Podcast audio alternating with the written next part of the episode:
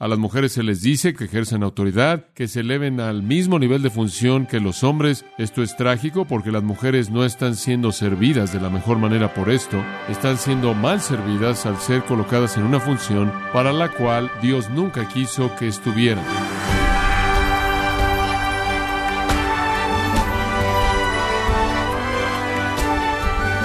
Bienvenido a su programa Gracias a vosotros con el pastor John MacArthur. La forma en que algunos hablan llevaría a pensar que Dios considera a la mujer como una creación de segunda categoría. ¿No ha sido ese un mensaje que las feministas se han aferrado a repetir durante años? Sin embargo, el registro bíblico nos lleva a la conclusión exactamente opuesta. Comenzando desde el primer libro, Dios dijo en el libro de Génesis que no era bueno que el hombre estuviera solo. Entonces, Él creó a la mujer, y sólo entonces declaró que su creación era muy buena. Le invito a que nos acompañe a continuación con el pastor John MacArthur en la serie titulada El alto llamado de Dios para las mujeres, un estudio en el libro de Primera de Timoteo, en gracia a vosotros. Abramos nuestras Biblias en Primera de Timoteo capítulo 2. Primera de Timoteo capítulo 2. Estamos viendo de nuevo los versículos 9 al 15. Primera de Timoteo capítulo 2, versículos 9 al 15. Ahora recuerde que conforme Pablo escribe este epístola a Timoteo, la instrucción que es dada aquí es para que Timoteo se la dé a la iglesia en la que él está involucrado en ese momento. Esto es la iglesia en la ciudad de Éfeso, en Asia Menor, la cual sería Turquía moderna en la actualidad. Éfeso había sido una gran iglesia, pero había caído en error doctrinal y en una vida impía. Pablo entonces ha dejado a Timoteo en esa ciudad para trabajar con esa iglesia para fortalecer las cosas. El capítulo 3, versículo 15, identifica su tarea que consiste en enseñarles cómo conducirse en la casa de Dios, la cual es la iglesia del Dios viviente, columna y baluarte de la verdad. Entre los problemas en la iglesia en Éfeso, había un problema relacionado con las mujeres. Había herejía en general, había inmoralidad e impureza en general, y afectó tanto a los hombres como a las mujeres, pero una cosa en particular se había convertido en un problema ahí, y ese fue que había ciertas mujeres en la iglesia que estaban usurpando las funciones de autoridad de los hombres y deseaban ser las maestras oficiales de la iglesia. Habían otras mujeres que estaban viniendo a adorar de una manera inapropiada.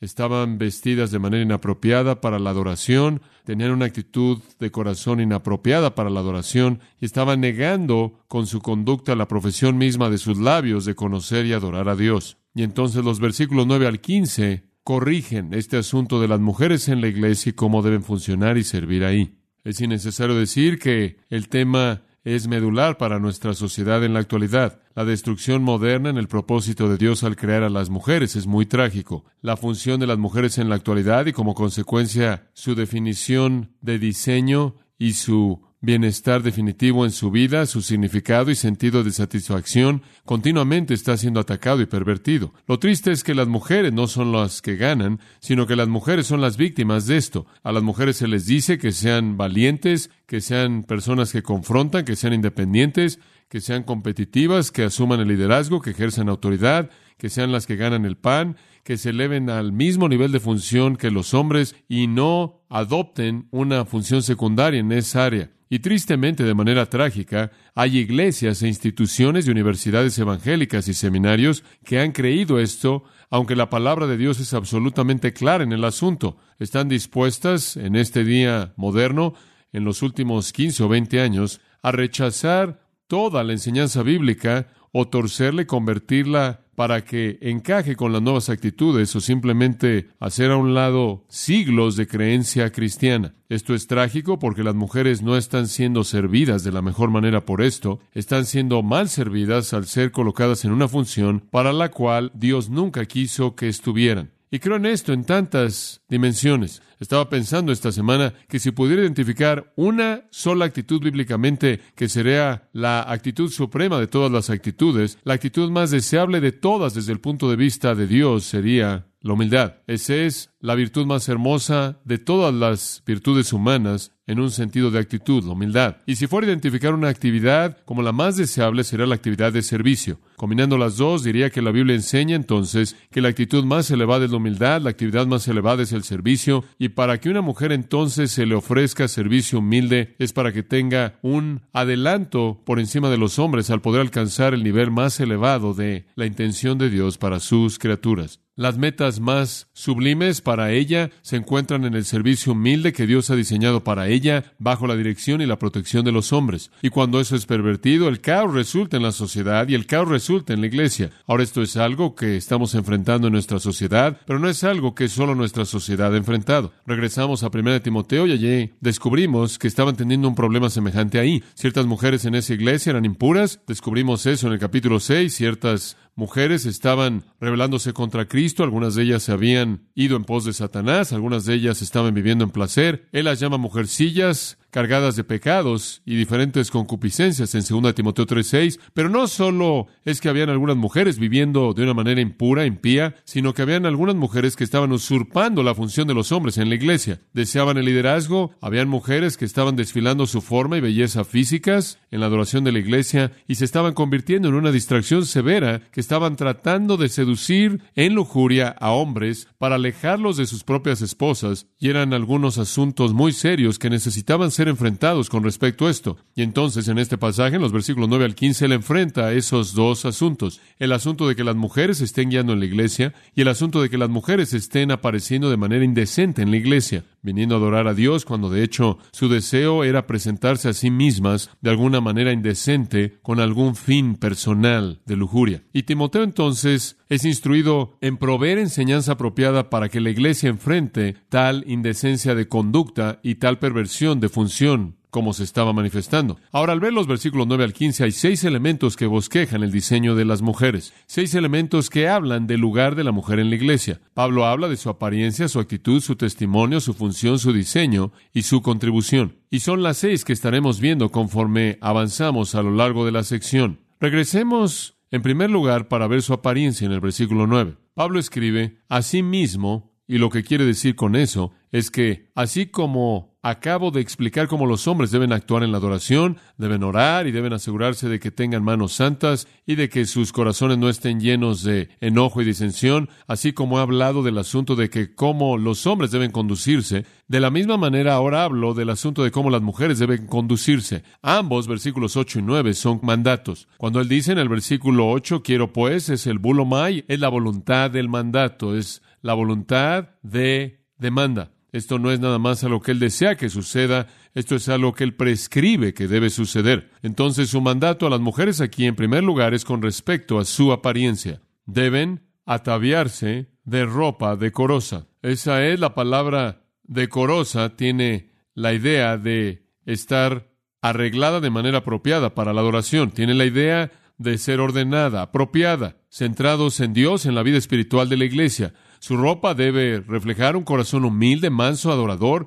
Su ropa debe reflejar una gratitud por su belleza y un esfuerzo por adornar su belleza, pero no una preocupación consigo misma y no diseñada para llamar la atención a sí misma o tener un propósito malo. Ella debe diseñar su arreglo de tal manera como para apuntar a la piedad de ella y apuntar a la gente al Dios que ella adora. Él se vuelve muy específico al final del versículo 9, como vimos en nuestro último estudio. Él dice que ella no debe adornarse con cabello o con peinado ostentoso, una palabra antigua, u oro, perlas o vestidos costosos, y aquí él identifica los adornos de extravagancia de esa época que usaban como la costumbre. Estas eran las marcas de una mujer extravagante. Eran característicos en ese tiempo de una mujer que quería llamar la atención a sí misma. Entonces Pablo prohíbe el vestirse para llamar la atención a uno mismo, vestirse para desfilar la riqueza, vestirse para estimular el deseo sexual o la lujuria en alguien más, vestirse para alejar al marido de alguien más, vestirse para demostrar una falta de sumisión o sujeción al marido de uno. Cualquier cosa como esa profana la adoración.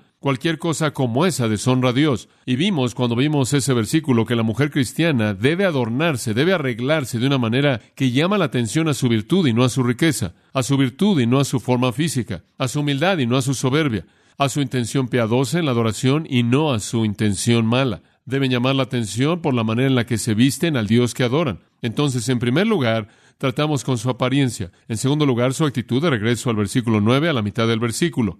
Él dice, la actitud dentro de esta mujer debe ser una de dos cosas, temor piadoso y dominio propio. Esas dos palabras se combinan para expresar la actitud de corazón que es el adorno verdadero de una mujer. En primer lugar, temor piadoso tiene la idea de modestia mezclada con humildad, modestia mezclada con humildad.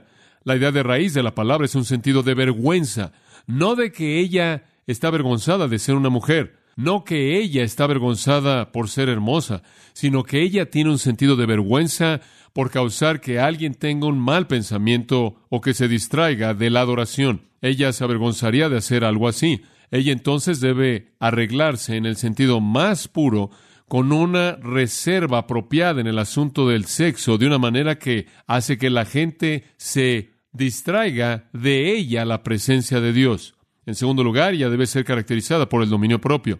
Esto es, ella debe dar evidencia por su arreglo y su actitud de que ella tiene sus pasiones y deseos bajo control. Ella debe mantener el equilibrio delicado entre agradecerle a Dios por la belleza que tiene y también preservar una actitud de humildad y una actitud de piedad y una actitud de dominio propio, de una manera que no llama la atención a sí misma de manera ilícita, sino solo al hecho de que ella ama y adora a Dios. Su arreglo verdadero, entonces, es su virtud y su virtud debe manifestarse de tal manera que contribuye externamente a su virtud. Ahora eso nos lleva, en tercer lugar, en donde nos quedamos la última vez, para apuntar a su testimonio. En el versículo 10, Pablo está muy preocupado por la coherencia en el testimonio de una mujer. En esencia, es esencial, dice él en el versículo 10, para esas mujeres que profesan piedad, que respalden esa profesión con su conducta. Observe lo que dice, sino, en lugar de lo que hemos visto como arreglo, en el versículo 9 al final, ella debe arreglarse con buenas obras. Y en paréntesis dice él, como corresponde a mujeres que profesan piedad. El punto aquí es una mujer profesando piedad, esa es la idea principal, ese es su testimonio. La palabra profesan es una palabra que significa comunicar de manera fuerte, significa hacer un anuncio público. Y lo que él está diciendo aquí es que cualquier mujer que ha hecho un anuncio público acerca de su compromiso con el Señor, si ella ha profesado piedad, si ella ha profesado estar entregada a Dios y adorar a Dios, entonces ella debe conducirse de tal manera que ella es coherente en su actitud y arreglo y actividad como también con esa profesión. Eso parece ser más bien obvio. La palabra piedad es una palabra muy, muy directa. Theo Sabea tiene el nombre de Dios ahí, la palabra para Dios. Básicamente significa reverencia para Dios. Cuando usted dice ser cristiano, usted está diciendo ser reverente a Dios. Cuando usted dice ser cristiano, usted está diciendo ser alguien que adora a Dios, que honra a Dios, que adora, que sirve a Dios. Y cualquier mujer que dice servir y amar y adorar y honrar a Dios debe conducirse de tal manera que sus buenas obras respaldan esa profesión. Si puedo desviarme en este punto en particular, creo que aquí ya hace un problema primordial en el movimiento de liberación de las mujeres contemporáneo en la iglesia. Están estas mujeres que quieren predicar y enseñar y asumir la autoridad y quieren ser las predicadoras de la iglesia, quieren ser reconocidas por igual que los hombres, quieren ser ordenadas como ancianas. Conozco muy bien un seminario evangélico en donde he hablado en años pasados que ahora está trayendo a mujeres para que hablen en su programa de capilla, porque ahora han reinterpretado este pasaje mismo y creen que esto puede ser algo alterado para encajar con el deseo contemporáneo de la mujer y quieren que puedan expresar lo que el Espíritu Santo está haciendo en sus vidas y por eso están trayendo a predicadores mujeres en sus capillas. El problema con eso es que una mujer que profesa piedad y una mujer que profesa reverencia hacia Dios debe, mediante sus buenas obras, las cuales de manera intrínseca y genuina y profunda son buenas, la palabra gatos, deben mostrar esa devoción a Dios y cualquier mujer que por un lado está diciendo quiero servir a Dios, quiero honrar a Dios, quiero mostrar mi amor y reverencia a Dios, por otro lado no puede decir por lo tanto quiero violar lo que Dios dice, quiero cambiar lo que Dios dice. Estas dos ideas se excluyen a sí mismas. Y entonces cuando veo una mujer que quiere salirse del plan diseñado por Dios para ella dentro de la iglesia, para servir a Dios, veo eso como nada menos que una contradicción. Y si una mujer profesa piedad, entonces ella se va a conducir en su actitud, en su arreglo y en su actividad de una manera que es coherente con esa profesión. Y permítanme decir en este punto que la Biblia es tan clara en esto que realmente no debería haber mucha discusión, corriendo el riesgo de oírme un poco simplista en un debate que está ardiendo, quiero decirles que con todo mi corazón que creo que este asunto es absolutamente claro en las Escrituras. Y no sé cómo alguien con una mente abierta puede venir a la palabra de Dios y puede concluir algo diferente a menos de que no sean diligentes o se vean influenciados como para negar aquello que la palabra de Dios dice acerca de la función de la mujer, que es tan clara que realmente no hay discusión en absoluto. Entonces el testimonio de una mujer que profesa piedad debe ser una vida de buenas obras, esto es, actividades justas, que demuestran que de hecho es una profesión legítima y fiel. Ahora eso se reduce a cómo se conduce usted en la iglesia. Si usted profesa una reverencia hacia Dios, entonces su actitud al venir a adorar debe de hecho reflejar eso. Usted debe venir con un temor piadoso y un sentido de dominio propio. Si tiene usted una reverencia hacia Dios y usted adora a Dios, usted debe venir arreglada de tal manera y vestida de tal manera como para respaldar esa profesión, llamando la atención a Dios y no usted misma. Y si usted de hecho adora y honra a Dios, usted debe conducir sus actividades espirituales y actividades de la vida de tal que respaldan esa profesión porque son bíblicas y fieles al diseño de Dios para usted. Ahora eso habla del asunto del testimonio de ellas, demostrar su profesión como verdadera por la conducta de su vida. Ahora eso nos lleva al cuarto punto. Esto nos lleva a la función de la mujer, su función. Hemos visto su apariencia, su actitud, su testimonio. Pablo quiere ahora hablar de su función en la iglesia y este es un entendimiento realmente muy, muy esencial. La mujer aprenda. La primera cosa que él dice acerca de la función de una mujer en la iglesia es que ella debe ser un aprendiz. El verbo aquí es manzano, es un presente activo imperativo, lo cual significa que es un mandato, es una palabra de la cual viene la palabra discípulo. Que las mujeres sean discípulas, dicho de otra manera, disipulen a las mujeres, es un mandato. Enseñen a las mujeres que estén involucradas en el proceso de aprendizaje. Ahora esto indica varias cosas y no quiero desviarme mucho del asunto de la función de las mujeres, pero me gustaría añadir un pequeño comentario a pie de página aquí. El hecho de que él esté explicando el orden de la iglesia y cómo la iglesia se conduce a sí misma, como se indica en el capítulo 3, versículo 15. El hecho de que esta sección incluye ese aspecto del momento en el que se reúne la iglesia, también nos lleva a un entendimiento de que cuando la iglesia se congregaba, se congregaba en su adoración para aprender. El hecho de que él dice, la mujer aprenda, indica que el aprendizaje se llevaba a cabo cuando la iglesia se congregaba. No nos debe sorprender eso y quizás no lo estamos sorprendidos, porque en Hechos 2 dice que cuando se congregaban, se congregaban para la doctrina de los apóstoles. Pero que sea claro que en la primera iglesia y en la actualidad, la iglesia debe congregarse con el propósito de aprender. Y cuando alguien critica una iglesia como la nuestra u otras iglesias, porque hay una gran cantidad de tiempo y esfuerzo dados al contenido de la enseñanza y dicen que eso no es adoración, están mal en términos del hecho de ver al Nuevo Testamento. La primera iglesia estaba involucrada cuando se congregaba para la adoración y para la mesa del Señor y la adoración y la oración y la comunión también en la diseminación de la doctrina de los apóstoles, de tal manera que una prioridad seria se le daba al área del aprendizaje. Y cuando la iglesia se congrega, Pablo está diciendo, la mujer aprenda. No la saquen para que preparen la comida que van a tener después. No las envíen a todas al cunero o la necesidad que tenga que cubrirse afuera. La mujer aprenda. Debían ser incluidas en la oportunidad de aprender. Ahora dice usted, ¿no es eso más bien obvio? Bueno, podría ser obvio para nosotros, pero aparentemente no lo fue para ellos. ¿Cómo es que eso no fue obvio? Bueno, una de las cosas que aprendimos en el capítulo 1 fue que existiendo ahí en la iglesia efesia en este tiempo,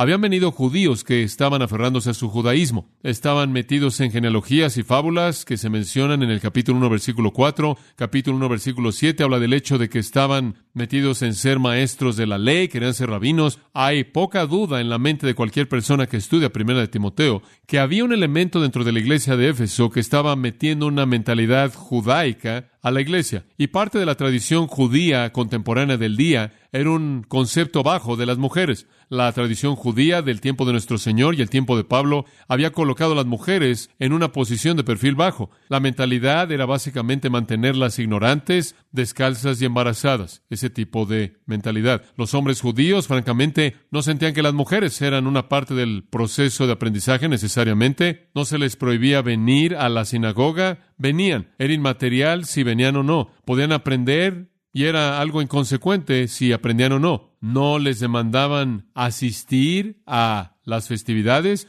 no se les demandaba asistir a los festivales y la mayoría de los rabinos se rehusaban al encontrarse con una mujer a saludarla. Los rabinos no sentían que debían desperdiciar su tiempo instruyendo a una mujer. Entonces había una perspectiva muy baja de la función de una mujer como un aprendiz en asuntos espirituales. Realmente no tenían un lugar significativo en absoluto. Podían escuchar, pero era de poca consecuencia si escuchaban o aprendían algo o no. Ahora usted puede entender que esta mentalidad existía en la primera iglesia cuando el judaísmo con su mentalidad se infiltró con eso. Y lo que sucede en esta situación, sin duda alguna, en Éfeso es que había cierta supresión de las mujeres. Y en respuesta a eso, como siempre sucede, habían algunas mujeres que realmente estaban molestas por esa mentalidad y entonces estaban determinadas a elevarse al nivel de liderazgo.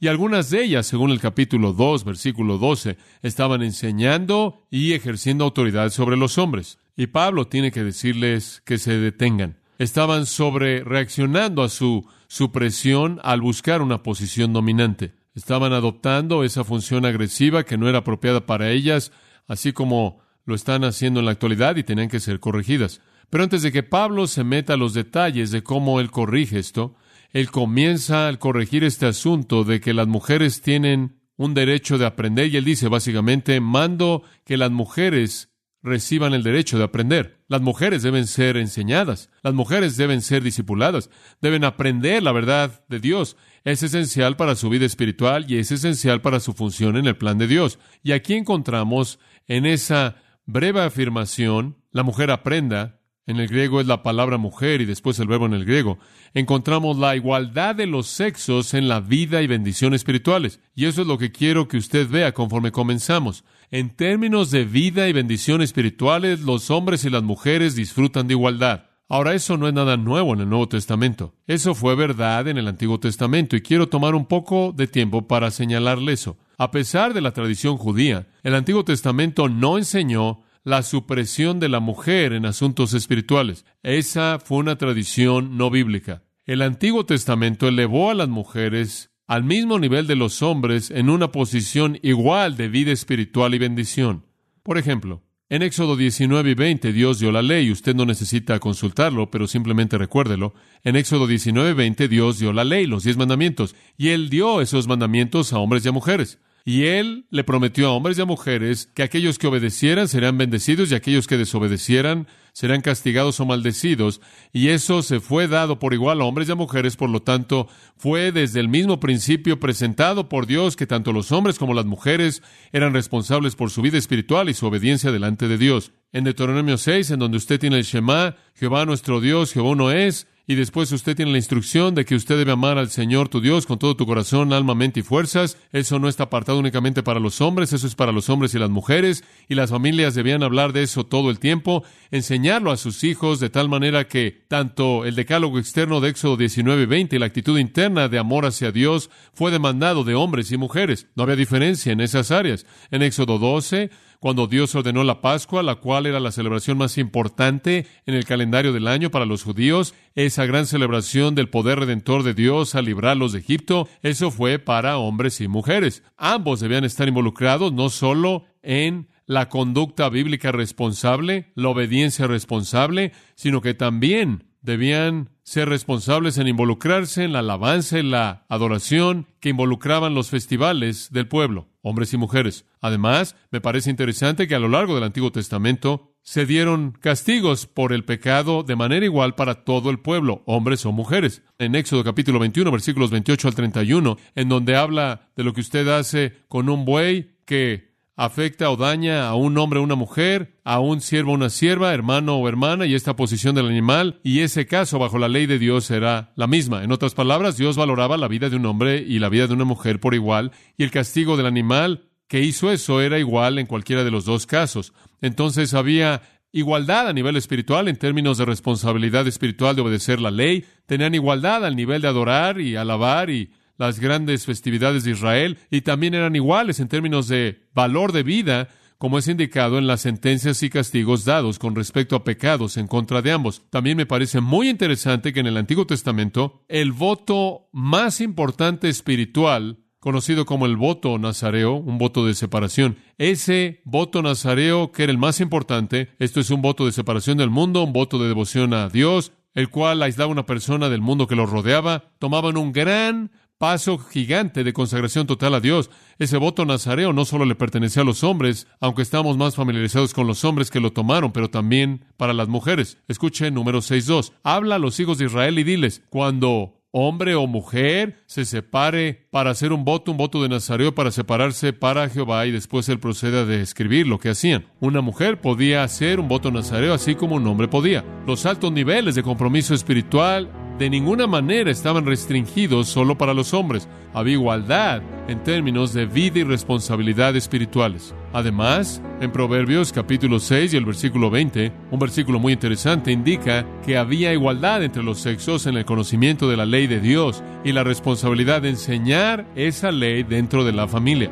Proverbios 6:20, guarda, hijo mío, el mandamiento de tu padre y no dejes la ley de tu madre. La suposición ahí es que tanto el padre como la madre habían conocido la ley de Dios y cuando habían mandado a sus hijos a hacer cosas, estaban reflejando a esos hijos la verdad de Dios. Ambos sexos entonces eran responsables de enseñar la ley de Dios, lo cual significa que deben conocer la ley de Dios.